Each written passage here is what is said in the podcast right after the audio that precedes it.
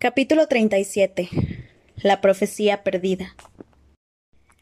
Al tocar el suelo con los pies a Harry se le doblaron ligeramente las rodillas y la cabeza del mago dorado cayó con un golpe metálico. Entonces echó un vistazo a su alrededor y se percató de que había llegado al despacho de Dumbledore. Durante la ausencia del director todo se había reparado. Los delicados instrumentos de plata estaban de nuevo sobre las mesas de patas finas y echaban humo y zumbaban discretamente. Los directores y las directoras dormían en sus retratos y apoyaban la cabeza en los respaldos de los sillones o el borde de los cuadros. Harry se acercó a la ventana. Una línea de color verde pálido que recorría el horizonte indicaba que no tardaría en amanecer. El silencio y la quietud interrumpidos tan solo por algún que otro gruñido o resoplido de un retrato durmiente le resultaban insoportables. Tanto era así que si lo que lo rodeaba hubiera podido reflejar sus sentimientos, los cuadros habrían estado gritando de dolor. Se paseó por el tranquilo y bonito despacho, respirando entrecortadamente e intentando no pensar. Pero tenía que pensar, no había escapatoria. Él tenía la culpa de que Sirius hubiera muerto. Todo era culpa suya.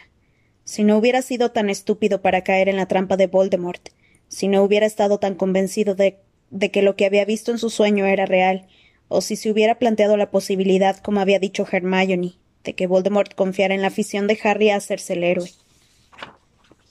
Era insufrible, insufrible. No quería pensar en ello, no podía aguantarlo.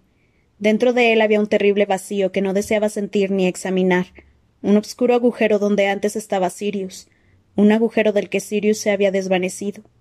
No deseaba estar solo con aquel enorme y silencioso vacío, no lo soportaba. Detrás de él un cuadro soltó un sonoro ronquido y una voz impasible dijo Ah. Harry Potter. Phineas Nigellus dio un enorme bostezo y estiró los brazos mientras contemplaba a Harry con sus pequeños pero vivaces ojos. ¿Qué te trae a estas horas de la mañana? le preguntó Phineas. Se supone que en este despacho solo puede entrar el legítimo director. ¿Acaso te ha enviado Dumbledore? Ah, no me digas que. Volvió a bostezar y un leve escalofrío le recorrió el cuerpo. ¿He de llevarle otro mensaje al inútil de mi tataranieto? Harry no podía hablar. Phineas Nigellus no sabía que Sirius estaba muerto y él era incapaz de decírselo. Contarlo en voz alta supondría convertir la muerte de su padrino en algo definitivo, absoluto e irreparable. Unos cuantos retratos más empezaron a moverse, el terror que le producía la idea de que lo interrogaran impulsó a Harry a cruzar la habitación a grandes zancadas y a llevar una mano al picaporte de la puerta. Pero ésta no se abrió. Harry estaba encerrado. Supongo que esto significa que Don Buldor volverá a estar pronto entre nosotros, aventuró el mago corpulento de nariz roja que colgaba en la pared detrás de la mesa del director. Harry se dio la vuelta y vio que el mago lo observaba con mucho interés. El chico asintió y tiró otra vez del picaporte sin volverse, pero la puerta seguía cerrada. Cuánto me alegro, comentó el mago. Nos hemos aburrido mucho sin él. Se acomodó en el sitial en que lo habían retratado y sonrió benignamente a Harry. Dumbledore tiene muy buena opinión de ti, como ya debes de saber. Sí, ya lo creo. Te tiene en gran estima.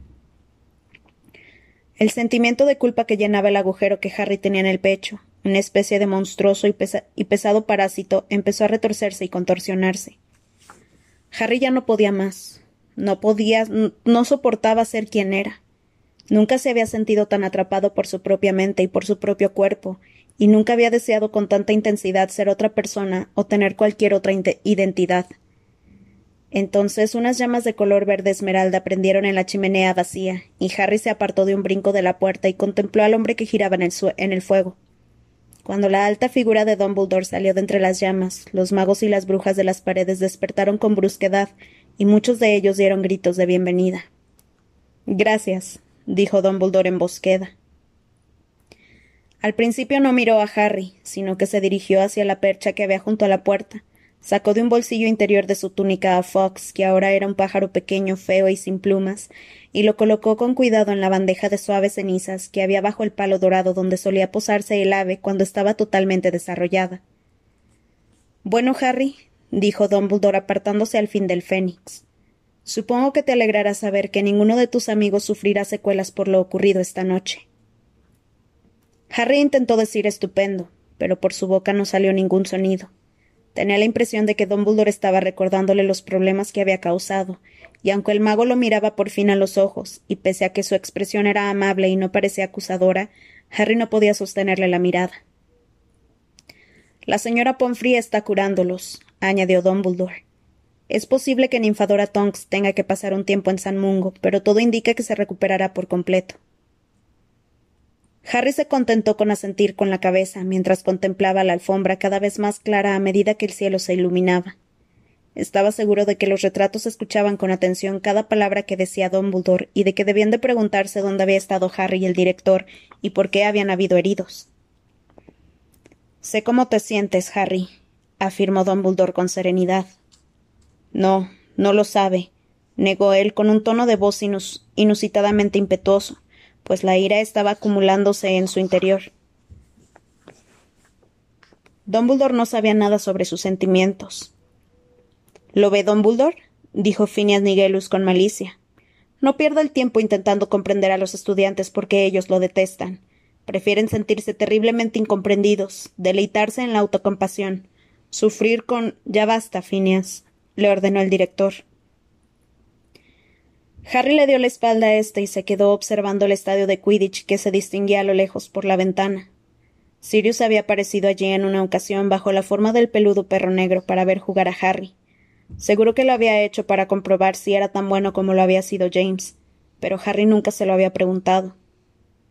No deberías avergonzarte de lo que sientes, Harry, oyó que decía Dumbledore. Más bien al contrario, el hecho de que puedas sentir un dolor como ese es tu mayor fortaleza. Harry notaba que las llamas de la ira lo quemaban por dentro. Ardían en aquel terrible vacío y avivaban su deseo de hacer daño al director por su serenidad y sus palabras huecas. Mi mayor fortaleza, repitió Harry con voz temblorosa mientras contemplaba con atención el estadio de Quidditch, aunque en realidad no lo veía. Usted no tiene ni idea. Usted no sabe. ¿Qué es lo que no sé? le preguntó Dumbledore con calma. Aquello fue demasiado. Harry se volvió temblando de rabia. No quiero hablar de cómo me siento, ¿está claro? Que sufras así demuestra que todavía eres un hombre, Harry. Ese dolor significa que eres un ser humano. Pues entonces no quiero ser un ser humano, rugió Harry. Y agarró el delicado instrumento de plata de la mesita de patas finas que tenía a su lado y lo lanzó hacia el otro extremo de la habitación. El instrumento se hizo mil pedazos al estrellarse contra la pared. Varios retratos soltaron gritos de enfado y miedo, y el de Armando Dipet exclamó Hay que ver.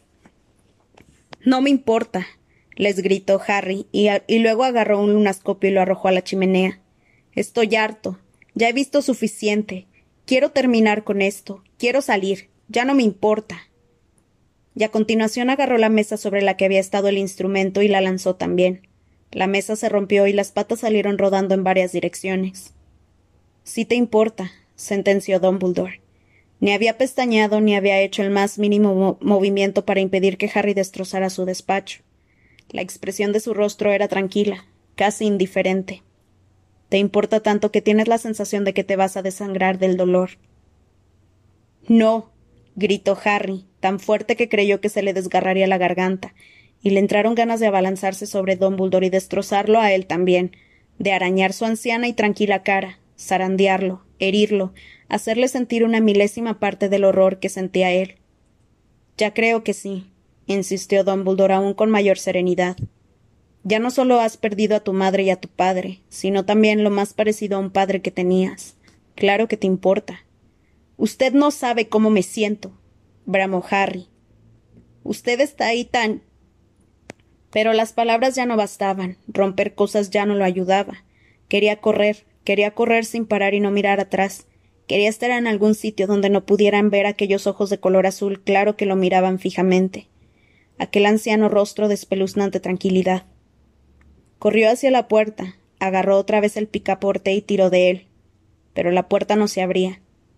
Déjeme salir, dijo, volviéndose hacia Dumbledore. Harry continuaba temblando de pies a cabeza. No, respondió el director. Se observaron unos segundos. Déjeme salir, repitió Harry. No, repitió Dumbledore. Si no me deja salir, si me retiene aquí, puede seguir destrozando mis cosas. repuso Dumbledore sin alterarse. Tengo muchas. El director dio la vuelta a su mesa y se sentó en su silla, desde donde siguió observando a Harry. Déjeme salir, insistió éste con una voz fría y casi tan serena como la de Dumbledore. No hasta que me dejes hablar. ¿Cree usted? ¿Cree que quiero? ¿Cree que me importa un...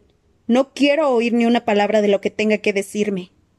Me escucharás, aseguró Dumbledore, porque no estás tan furioso conmigo como deberías estarlo. Si vas a pegarme, como sé que estás a punto de hacer, me gustaría habérmelo ganado del todo. Pero ¿qué dice?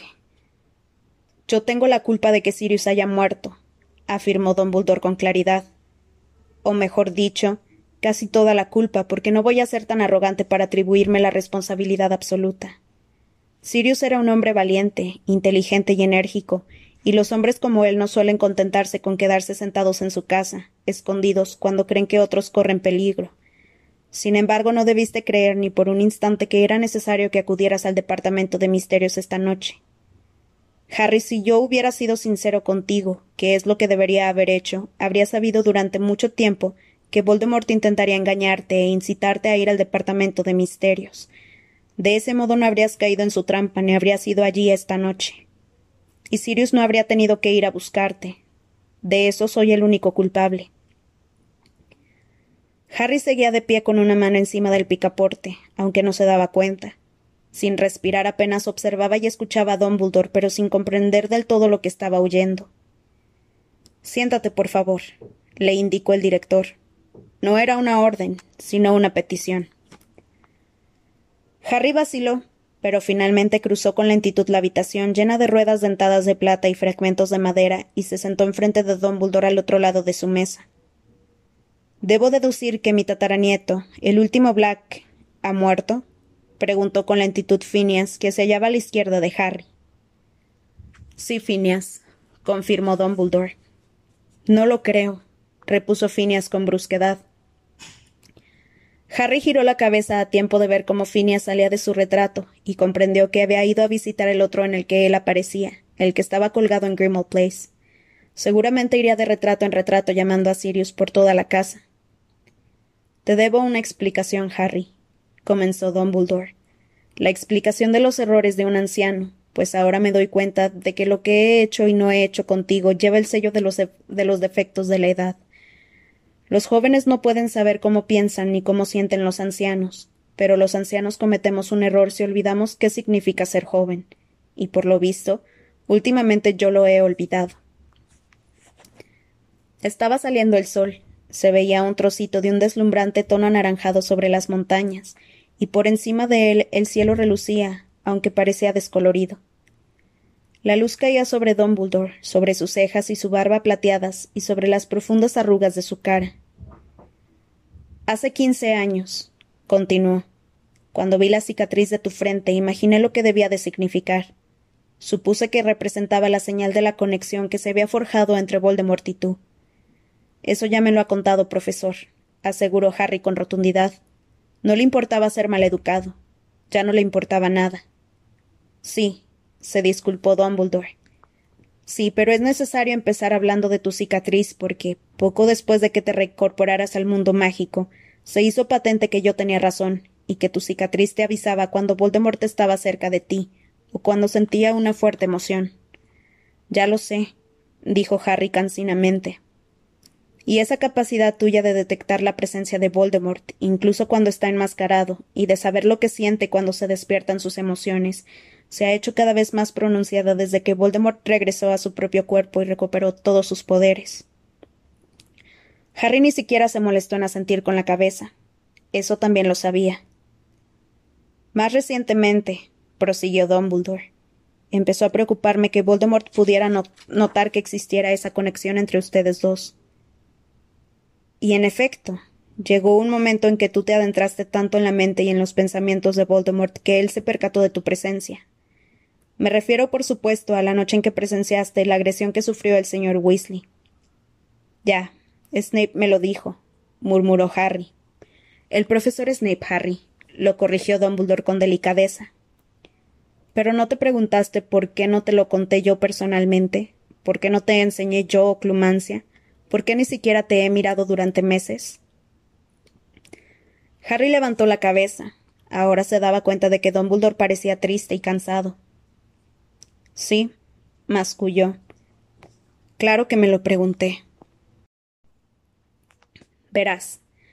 Creía que Voldemort no podía tardar mucho en intentar entrar en tu mente para manipular y, y dirigir tus pensamientos, y no quería ofrecerle más alicientes para hacerlo. Estaba convencido de, que si se daba cuenta de que nuestra relación era o había sido alguna vez algo más que la mera relación entre alumno y, director, aprovecharía esa oportunidad para utilizarte como un medio para espiarme. Me asustaba pensar en cómo podría manejarte o en la posibilidad de que intentara poseerte. Harry creo que tenía razón cuando suponía que Voldemort se habría servido de ti de ese modo. En las pocas ocasiones en que tú y yo tuvimos contacto directo, me pareció ver una sombra de él en tus ojos. Harry recordó la sensación de que una serpiente dormida se había despertado en su interior dispuesta a atacar cuando él y Dumbledore se habían mirado a la cara. El objetivo de Voldemort al poseerte, como ha demostrado esta noche, no habría sido mi destrucción, sino la tuya. Cuando te poseyó brevemente hace un rato, él confiaba en que yo te sacrificaría para quitarle a él la vida. Así que, como ves, lo que yo intentaba al distanciarme de ti, Harry, era protegerte. Un error de anciano. Dumbledore suspiró profundamente. Harry dejaba que las palabras resbalaran sobre él. Le habría interesado mucho que le hubiera dado esas explicaciones unos meses atrás, pero ahora no tenía sentido comparadas con el profundo abismo que se había abierto en su interior por la pérdida de Sirius. Nada de todo aquello importaba ya. Sirius me dijo que había sentido a Voldemort despierto dentro de ti la noche que tuviste la visión del ataque a Arthur Weasley. Comprendí de inmediato que mis peores temores eran ciertos. Voldemort se había dado cuenta de que podía utilizarte. En un intento de armarte contra sus intentos de introducirse en tu mente, pedí al profesor Snape que te enseñara oclumancia. Dumbledore hizo una pausa. Harry contemplaba la luz del sol que resbalaba lentamente por la lustrosa superficie de la mesa del director e iluminaba un tintero de plata y una hermosa pluma escarlata. Harry sabía que los retratos de las paredes estaban despiertos y escuchaban cautivados el discurso de, de Dumbledore, de vez en cuando oía el frufru de una túnica, un carraspeo. Sin embargo, Phineas Nigellus aún no había regresado. El profesor Snape descubrió que llevabas meses soñando con la puerta del departamento de misterios, continuó Dumbledore. Desde que recuperó su cuerpo, Voldemort está obsesionado, como es lógico, con la posibilidad de escuchar la profecía. Y cuando pensaba en la puerta, tú también lo hacías, aunque no sabías qué significaba y entonces viste en sueños a Rockwood, quien hasta antes de su detención trabajaba en el departamento de misterios, mientras le decía a Voldemort lo que él ya sabía que las profecías guardadas en el Ministerio de Magia estaban fuertemente protegidas. Solo las personas a las que se refieren pueden tomarlas de esas estanterías sin enloquecer. Así pues, solo había dos alternativas. O el propio Voldemort tendría que entrar en el Ministerio de Magia arriesgándose a ser visto por fin, o tendrías que tomarla tú por él, por lo tanto, que dominaras la oclumancia se convirtió en un asunto de mayor urgencia aún. Pero no la dominé, murmuró Harry. Lo dijo en voz alta intentando así aligerar el peso de su sentimiento de culpa. Una confesión aliviaría sin duda parte de la terrible presión que le oprimía el pecho. Ni siquiera practiqué, ni le di importancia, y podría haber dejado de tener esos sueños. Hermione insistía en que practicara. Si lo hubiera hecho, él no habría podido mostrarme a dónde tenía que ir y Sirius. Sirius no habría. Algo estaba brotando en la mente de Harry, una necesidad de justificarse, de explicar. Traté de comprobar si era verdad que tenía Sirius. Fui al despacho de la profesora Umbridge, hablé con Creature por la chimenea, y él me dijo que Sirius no estaba allí, que se había ido. Creature te mintió, afirmó Dumbledore con serenidad. Tú no eres su amo, él podía mentirte sin necesidad de autocastigarse siquiera. Creature quería que fueras al Ministerio de Magia. Eh, él. ¿Él me envió allí a propósito? Sí. Me temo que Creature lleva meses sirviendo a más de un amo. ¿Cómo? se extrañó Harry sin comprender. Pero si hace años que no sale de Grimmauld Place. Creature aprovechó su oportunidad poco después de Navidad, le explicó Dumbledore. cuando Sirius por lo visto le gritó que se largara. Él le tomó la palabra a tu padrino e interpretó aquella expresión como una orden de salir de Grimmauld Place.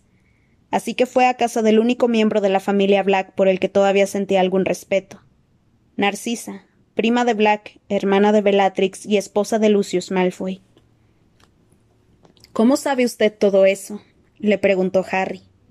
El corazón le latía muy deprisa y se sentía mareado.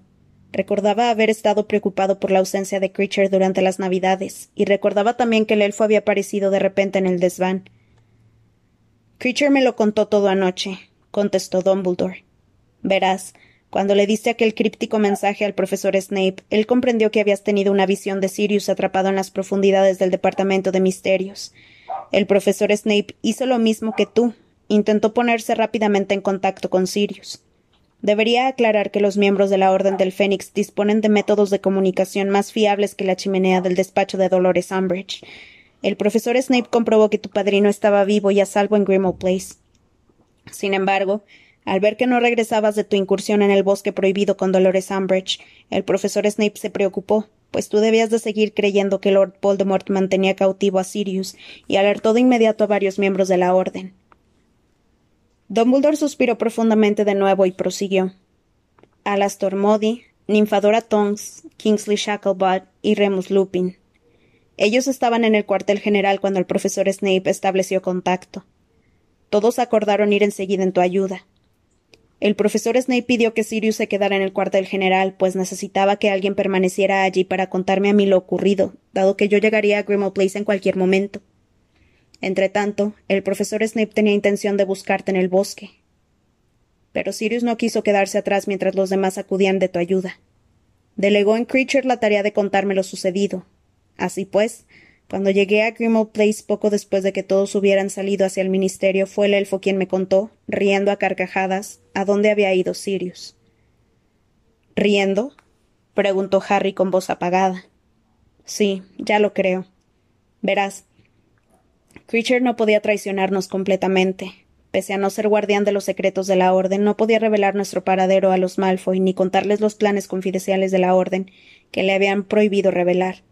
Estaba atado por los encantamientos de su raza, es decir, no podía desobedecer una orden directa de su amo Sirius. Pero dio a Narcisa cierta información que para Voldemort fue muy valiosa, aunque a Sirius debió de parecerle lo suficientemente sabida para que no se le ocurriera prohibirle a Creature que la repitiera. ¿Qué información es esa? inquirió Harry. Que la persona que más quería a Sirius en el mundo eras tú, y que tú lo considerabas a él una mezcla de padre y hermano, contestó Dumbledore. Voldemort ya estaba enterado, por supuesto, de que Sirius pertenecía a la Orden y de que tú sabías dónde estaba. Pero la información de Creature le hizo comprender que por quien no dudarías jamás en arriesgar la vida era por Sirius Black. Harry tenía los labios resecos y entumecidos. Entonces, cuando anoche le pregunté a Creature si Sirius estaba allí, los Malfoy, siguiendo sin duda las instrucciones de Voldemort, le habían dicho a Creature que tenía que hacer que tenía que hallar la forma de mantener alejado a Sirius después de que tú hubieras tenido la visión de que Voldemort estaba torturándolo. Así, si decidías comprobar si Sirius estaba en la casa o no, Creature tendría que fingir que no estaba. Ayer el elfo hirió a Buckbeak, el hipogrifo, y cuando tú apareciste en la chimenea, Sirius estaba arriba curándolo. Harry tenía la sensación de que no le entraba aire en los pulmones y su respiración era rápida y entrecortada. ¿Y Creature. Creature. Creature le contó todo eso riendo? dijo con voz ronca entre tartamudeos. No quería contármelo, pero soy lo bastante hábil en la jeremancia para saber cuándo me están mintiendo, y lo persuadí para que me explicara toda la historia antes de salir hacia el departamento de misterios. Y pensar que Hermione siempre nos decía que teníamos que ser amables con él, susurró Harry apretando los puños sobre las rodillas. Ella tiene razón, Harry. Cuando instalamos nuestro cuartel general en el número 12 de Grimmauld Place, advertí a Sirius que debía tratar a Creature con amabilidad y respeto, y también le dije que Creature podía ser peligroso para nosotros. Creo que Sirius no me tomó muy en serio, Nunca consideró al elfo un ser con sentimientos tan complejos como los del ser humano. No culpe, no hable de Sirius. No hable de él como si. Harry no podía respirar bien, y por eso no articulaba las palabras con precisión. La rabia, que había disminuido un poco, volvía a arder en él. No permitiría que Dumbledore criticara a su padrino. Creature es un, es un mentiroso, un ser repugnante. Se merecía. Creature es lo que los magos hemos hecho que sea Harry, razonó Dumbledore. Sí, debemos tenerle lástima. Su existencia ha sido tan desgraciada como la de tu amigo Dobby. Estaba obligado a obedecer a Sirius porque tu padrino era el último miembro de la familia a la que estaba esclavizado, pero no sentía una lealtad sincera hacia él. Y pese a todos los defectos de Creature, hay que reconocer que Sirius no hizo nada para que su vida resultara más agradable. No hable así de Sirius, gritó Harry. Se había levantado enfurecido y estaba a punto de abalanzarse sobre Dumbledore, que no había tenido en absoluto que no había entendido en absoluto a Sirius, ni lo valiente que había sido, ni lo mucho que había sufrido. ¿Y Snape? le espetó Harry. De él no dice nada, ¿verdad? Cuando le dije que Voldemort tenía a Sirius, se limitó a burlarse de mí como de costumbre. Harry, sabes perfectamente que delante de Dolores Umbridge el profesor Snape no podía hacer otra cosa que simular que no te tomaba en serio, respondió Dumbledore sin vacilar. Pero como ya te he explicado, en cuanto pudo, informó a la orden de lo que tú le habías dicho. Fue él quien dedujo a dónde habías ido cuando no regresaste del bosque. También fue él quien le dio a la profesora Umbridge un ser un falso cuando ella intentaba obligarte a revelarle el paradero de Sirius. Harry hizo caso omiso de aquella información. Le producía un tremendo placer culpar a Snape porque eso aliviaba su propio sentimiento de culpa, y quería oír a Dumbledore darle la razón. Snape. Snape provocaba a Sirius. Daba a entender que era un cobarde por quedarse en la casa. Sirius era demasiado maduro e inteligente para permitir que lo hirieran tan débiles insultos.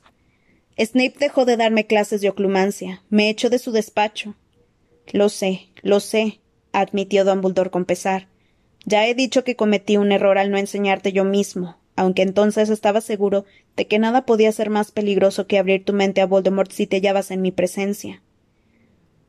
Snape no hizo más que empeorar las cosas. La cicatriz siempre me dolía más después de las clases con él. Harry recordó las opiniones de Ron sobre el tema e insistió. ¿Cómo sabe que no intentaba debilitarme aún más, facilitarle el camino a Voldemort para que entrara en mí?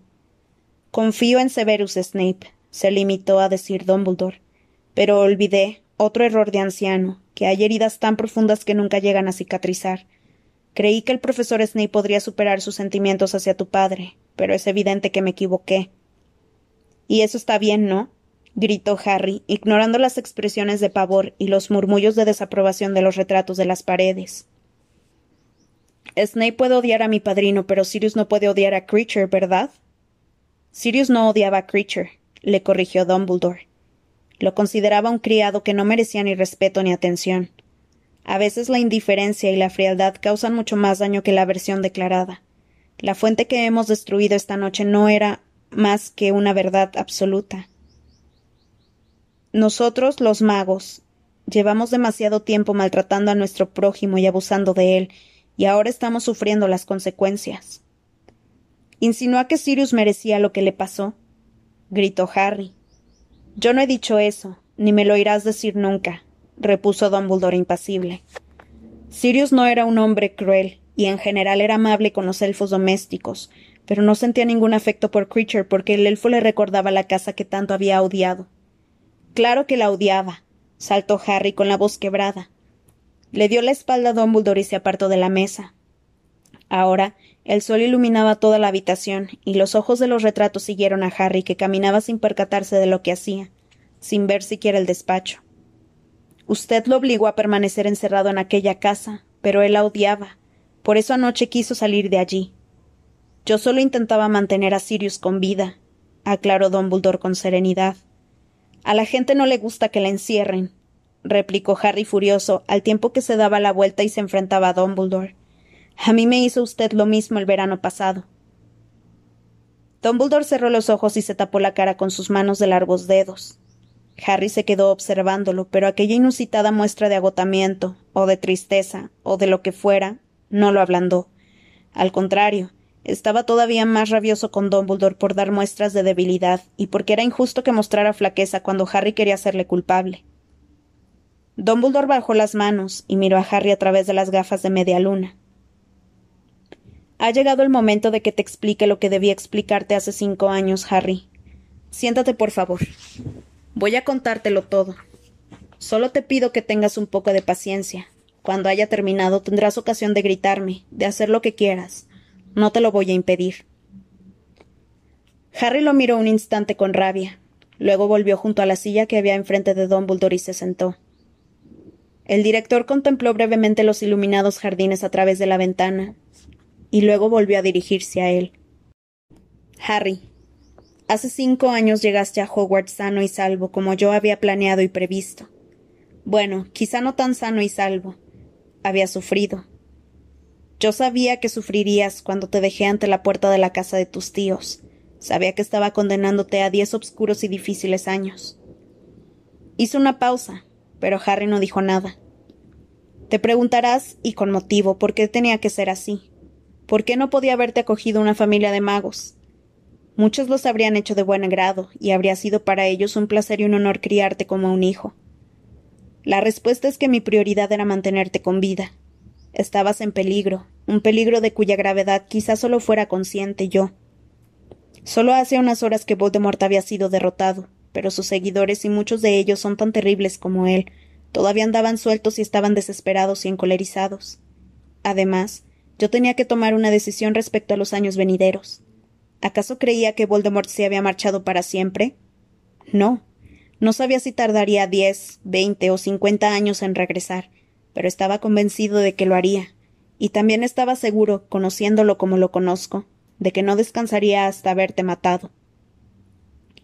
Sabía que los conocimientos de magia de Voldemort eran más amplios, quizá, que los de ningún otro mago vivo.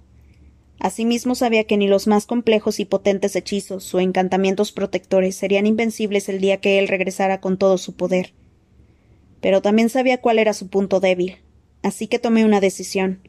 Estarías protegido por una antiquísima magia que él conoce, desprecia, y por lo tanto siempre ha subestimado en su propio perjuicio. Me refiero, por supuesto, al hecho de que tu madre muriera para salvarte. Ella te dio una prolongada protección que él no esperaba, una protección que fluye por tus venas hasta hoy. Así que puse toda mi confianza en la sangre de tu madre. Te entregué a su hermana, su único familiar vivo. Mi tía no me quiere, saltó Harry. No le importa. Pero te acogió, lo interrumpió Dumbledore. Quizá te acogiera regañadientes, con rabia, de mala gana, contra su voluntad, pero de todos modos te acogió, y al hacerlo selló el encantamiento que yo te había hecho. El sacrificio de tu madre convirtió el vínculo de sangre en el escudo más fuerte que yo podía ofrecerte. Sigo sin. Mientras puedas llamar hogar al sitio donde habita la sangre de tu madre, allí Voldemort no podrá tocarte ni hacerte ningún daño. Él derramó la sangre de tu madre, pero ésta sigue viva en ti, y en tu tía. Así que la sangre de tu madre se convirtió en tu refugio. De hecho, solo tienes que regresar con tus tíos una vez al año, y en esa casa él no podrá hacerte daño mientras puedas considerarla tu hogar. Tu tía está al corriente de todo porque le expliqué lo que yo había hecho en una carta que deposité junto a ti cuando te dejé en su puerta. Ella sabe que tenerte en su casa es lo que te ha mantenido con vida estos quince años. Un momento, dijo Harry. Espere un momento. Se enderezó en la silla mirando fijamente a Dumbledore. Usted le envió aquel vociferador. Usted le dijo que recordara. Era su voz. Creí que quizá necesitara que le recordaran el pacto que había sellado al acogerte, respondió Dumbledore agachando ligeramente la cabeza. Sospeché que el ataque de los dementores le habría hecho pensar en los peligros que suponía tenerte como hijo adoptivo. Así fue. Bueno, a mi tío más que a ella. Él quería echarme de casa, pero cuando llegó el vociferador, ella. ella dijo que debía quedarme. Harry miró el suelo un momento y luego añadió. ¿Pero qué tiene eso que ver con. No podía pronunciar el nombre de Sirius. Después, hace cinco años, prosiguió Dumbledore como si no hubiera hecho ninguna pausa en su relato. Llegaste a Hogwarts, quizá ni tan contento ni tan bien alimentado como a mí me habría gustado, pero al menos vivo y con buena salud. No eras ningún príncipe mimado, sino un niño todo lo normal que yo podía esperar que fueras, dadas las circunstancias. Hasta ese instante mi plan estaba funcionando. Y entonces. Bueno, seguro que recuerdas los sucesos de tu primer año en Hogwarts tan claramente como yo. Aceptaste de una forma magnífica el reto al que te enfrentabas, y pronto, mucho más pronto de lo que yo había imaginado, te encontraste cara a cara con Voldemort. Volviste a sobrevivir, y no solo eso, impediste que él recuperara su poder y su fuerza, y así retrasaste su regreso. Luchaste como un hombre. El orgullo que sentí por ti no puede expresarse con palabras. Sin embargo, mi maravilloso plan tenía un fallo, reconoció Dumbledore. Un fallo evidente que yo sabía, ya entonces, que podía hacer que todo fracasara. Y aun así sabiendo lo importante que era que mi plan funcionara, me dije que no permitiría que aquel fallo lo arruinara. Solo yo podía impedirlo, así que solo yo debía mantenerme fuerte. Mientras tú estabas en la enfermería, débil tras tu enfrentamiento con Voldemort, llegó mi primera prueba. No entiendo lo que quiere decirme. No recuerdo haberme preguntado en la cama de la enfermería por qué Voldemort había intentado matarte cuando eras un bebé. Harry asintió con la cabeza. ¿Debí decírtelo entonces? Harry escudriñó los, los, azules ojos del director y no hizo ningún comentario, pero su corazón volvió a latir muy deprisa. ¿Todavía no ves el fallo del plan? No, quizá no. Bueno, como ya sabes, decidí no contestarte. Tenías once años, me dije que eras demasiado pequeño para saberlo. Yo nunca me había planteado contártelo cuando tuvieras once años, porque semejante revelación a tan temprana edad habría sido demasiado para ti. Debí reconocer entonces las señales de peligro. Debí preguntarme por qué no me turbó más que ya me hubieras formulado la pregunta a la que yo sabía que algún día debería dar una terrible respuesta. Debí darme cuenta de que me alegraba demasiado de no tener que dártela aquel día en concreto. Eras demasiado pequeño, y así llegamos a tu segundo año en Hogwarts. Volviste a enfrentarte a retos a los que ni los magos experimentados se han enfrentado nunca. Y, bueno, una vez más te desenvolviste superando todas mis expectativas.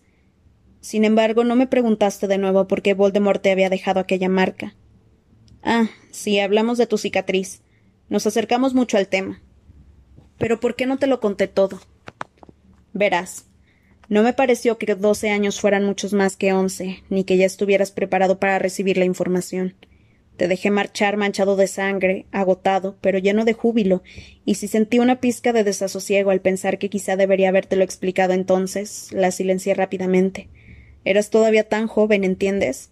que no tuve valor para estropearte aquella noche de triunfo. ¿Lo ves, Harry? ¿Ves ahora dónde estaba el fallo de mi brillante plan?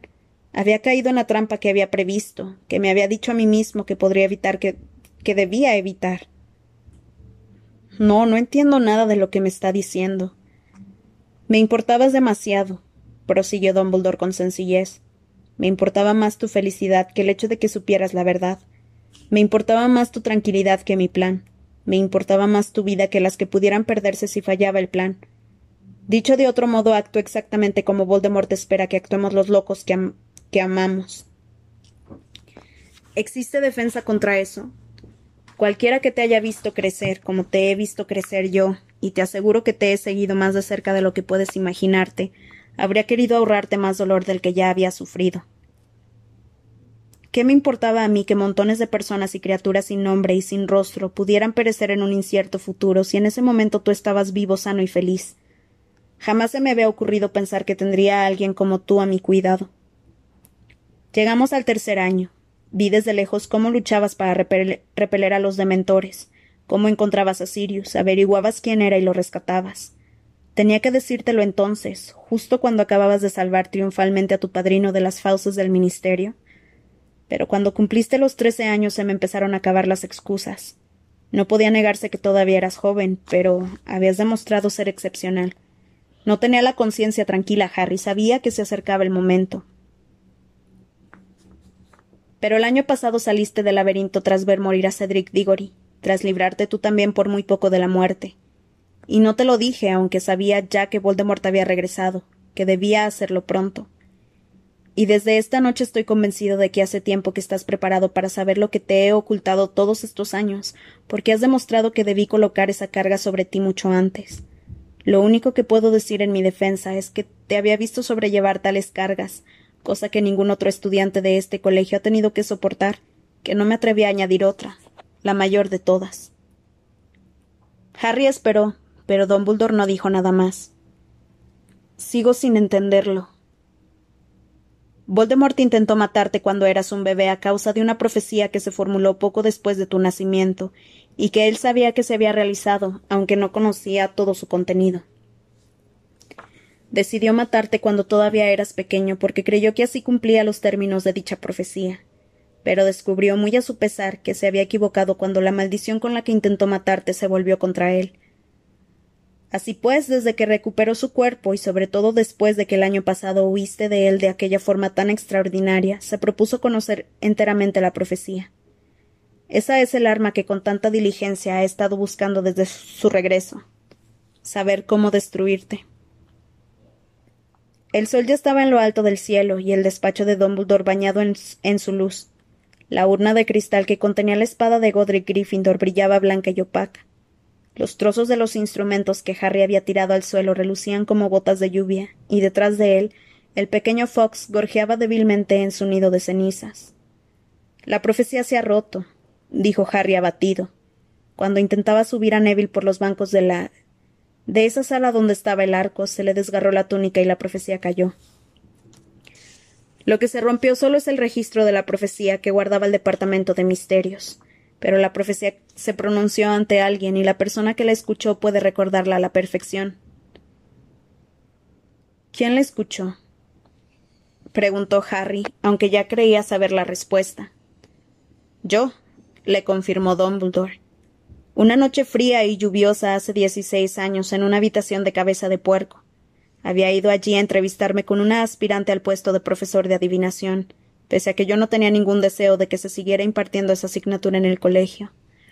Sin embargo, la aspirante era la tataranieta de una vidente muy famosa y de gran talento, y accedí a verla por cortesía, pero me llevé una decepción. Me pareció que ella, a diferencia de su antepasada, no tenía ni pizca de inteligencia.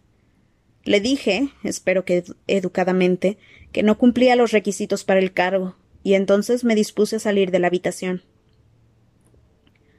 Dumbledore se levantó, pasó al lado de Harry y fue hasta el armario negro que había junto a la percha de Fox. Se agachó, corrió un pestillo y sacó la vasija de piedra con runas grabadas alrededor del borde en la que Harry había visto a su padre atormentando a Snape. Dumbledore volvió a la mesa, colocó el pensadero sobre ella y se llevó la punta de la varita a la sien. Retiró de su cabeza unas hebras de pensamiento plateadas, finas como telarañas, que se, que se adhirieron a su varita y las depositó en la vasija. Volvió a sentarse en la silla y observó cómo sus pensamientos giraban y se arremolinaban dentro del pensadero. Entonces, con un suspiro, levantó la varita y tocó la sustancia plateada con la punta. De ella salió una figura envuelta en chales, con los ojos muy aumentados detrás de unas gafas que giró lentamente sobre sí misma, con los pies dentro de la vasija. Sin embargo, cuando Sibyl Triloni habló, no lo hizo con aquella voz etérea y mística que solía emplear, sino con el tono áspero y duro que Harry solo le había oído utilizar en una ocasión. El único con poder para derrotar al señor tenebroso se acerca, nacido de los que lo han desafiado tres veces, vendrá al mundo al concluir el séptimo mes, y el Señor Tenebroso lo señalará como su igual, pero él tendrá un poder que el Señor Tenebroso no conoce. Y uno de los dos deberá morir a manos del otro, pues ninguno de los dos podrá vivir mientras siga el otro con vida. El único con poder para derrotar al Señor Tenebroso nacerá al concluir el séptimo mes. La figura de la profesora Trelawney, sin dejar de dar vueltas sobre sí misma, se sumergió en la masa plateada que llenaba la vasija y desapareció. Se hizo un silencio absoluto en el despacho. Ni Dumbledore, ni Harry, ni los retratos hicieron ruido alguno. Hasta Fox se había quedado mudo. Profesor, dijo Harry con un hilo de voz, pues Dumbledore, que no había apartado la vista del pensadero, parecía completamente ensimismado. ¿Significa eso ¿Qué significa? Significa que la única persona capaz de vencer a Lord Voldemort para siempre nació a finales de julio hace casi dieciséis años, y que los padres de ese niño habían desafiado tres veces a Voldemort. Harry sintió como si algo se cerniera sobre él, y de nuevo le costaba respirar. ¿Soy. yo? Dumbledore respiró profundamente y dijo con voz queda. Lo curioso, Harry, es que tal vez no fueras tú. La profecía de Sibyl podría haberse preferido a dos, referido a dos niños magos, ambos nacidos a finales de julio de aquel año, cuyos padres pertenecían a la Orden del Fénix y habían escapado por poco de Voldemort en tres ocasiones. Uno eras tú, por supuesto. El otro era Neville Longbottom. Pero entonces, entonces, ¿por qué era mi nombre el que estaba en la profecía y no el de Neville? El registro oficial volvió a etiquetarse después de que Voldemort intentara matarte cuando eras un bebé, le explicó Dumbledore. Al responsable de la sala de las profecías le pareció evidente que si Voldemort había intentado matarte, era porque sabía que era a ti a quien se refería Sibyl. Pero ¿podría no ser yo? Me temo que no hay ninguna duda de que eres tú, respondió Dumbledore lentamente, como si cada palabra le costara un tremendo esfuerzo. Pero usted acaba de decir Neville también nació a finales de julio. ¿Y sus padres? Olvidas la segunda parte de la profecía, el definitivo rasgo identificador del niño que podría vencer a Voldemort. El, el, propio Voldemort lo señalará como su igual. Y eso fue lo que hizo Harry. Te eligió a ti y no a Neville. Te marcó con la cicatriz que ha, que ha demostrado ser al mismo tiempo bendición y maldición. Pero pudo equivocarse al elegirme, exclamó Harry. Pudo señalar a la persona equivocada. Eligió al que consideró que suponía un mayor peligro para él. Y fíjate en esto, Harry. No eligió al sangre limpia, que según su credo era el único que merecía llamarse mago, sino al sangre mestiza como él. Él se identificó contigo antes incluso de verte, y al atacarte y señalarte con esa cicatriz no te mató, como pretendía hacerlo, sino que te dio unos poderes y un futuro que te han capacitado para escapar de él no una, sino cuatro veces hasta ahora, algo que no consiguieron tus padres ni los padres de Neville. ¿Pero por qué lo hizo? preguntó Harry, que estaba helado y entumecido. ¿Por qué intentó matarme cuando e-, era un bebé? Debió esperar y, bien, y ver quién de los dos, Neville o yo, parecía más peligroso cuando fuéramos mayores y matar al que, al que fuera. Sí, desde luego, ese habría sido el método más práctico, pero la información que Voldemort tenía sobre la profecía era incompleta. Cabeza de puerco, que Sibyl eligió por sus económicos precios, siempre ha atraído, digámoslo así, a una clientela más interesante que las tres escobas.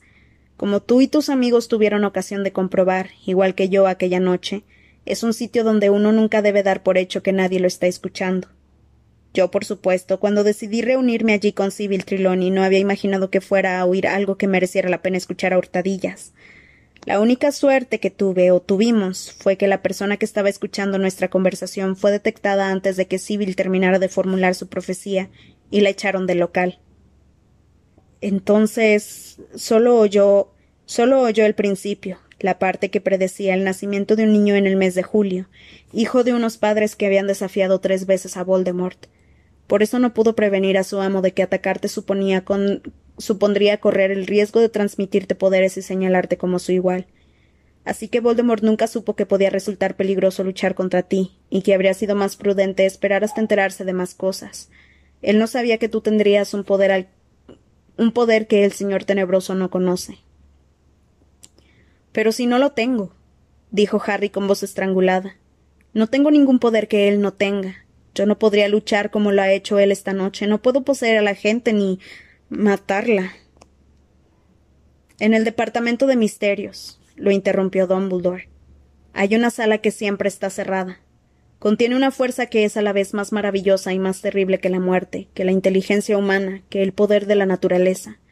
Además, quizá es también la más misteriosa de todas las cosas que se guardan allí para su estudio. Lo que tú posees en sumo grado es el poder que se esconde en esa sala, del que Voldemort carece por completo. De modo que esa fuerza es la que te ha impulsado a intentar salvar a Sirius esta noche, y es la que también ha impedido que Voldemort te haya poseído, porque él es incapaz de ocupar un cuerpo tan lleno del poder que detesta. Al final, no ha importado que no pudiera cerrar tu mente, porque ha sido tu corazón el que te ha salvado. Harry cerró los ojos. Si no hubiera ido a salvar a Sirius, éste no habría muerto. Pero luego, para no volver a pensar en su padrino, y aunque le daba igual la respuesta, Harry preguntó El final de la profecía decía algo de que ninguno de los dos podrá vivir, mientras el otro siga con vida, terminó Dumbledore. ¿Significa eso que. que uno de los dos tendrá que matar al otro tarde o temprano? inquirió Harry sacando las palabras de lo que parecía un profundo pozo de desesperación. Sí, afirmó Dumbledore. Permanecieron callados mucho rato. Harry oía voces más allá de las paredes del despacho. Debían de ser las de los estudiantes que bajaban al, gran comedor para desayunar. Parecía imposible que pudiera haber gente en el, en el mundo que todavía tuviera hambre, que riera, que ni supiera ni le importara saber que Sirius Black se había ido para siempre. En realidad, era como si su padrino estuviera ya a millones de kilómetros de distancia, aunque una parte de la mente de Harry todavía creía que si hubiera apartado el velo habría encontrado a Sirius mirándolo y, tal vez, recibiéndolo con su atronadora risa. Creo que te debo otra explicación, Harry, dijo Dumbledore con voz vacilante. Supongo que alguna vez te habrás preguntado por qué nunca te he nombrado prefecto. Debo confesar que me pareció que ya tenías suficientes responsabilidades. Harry levantó la cabeza y lo observó, y vio que una lágrima resbalaba por la cara de Dumbledore hasta perderse en su larga y plateada barba.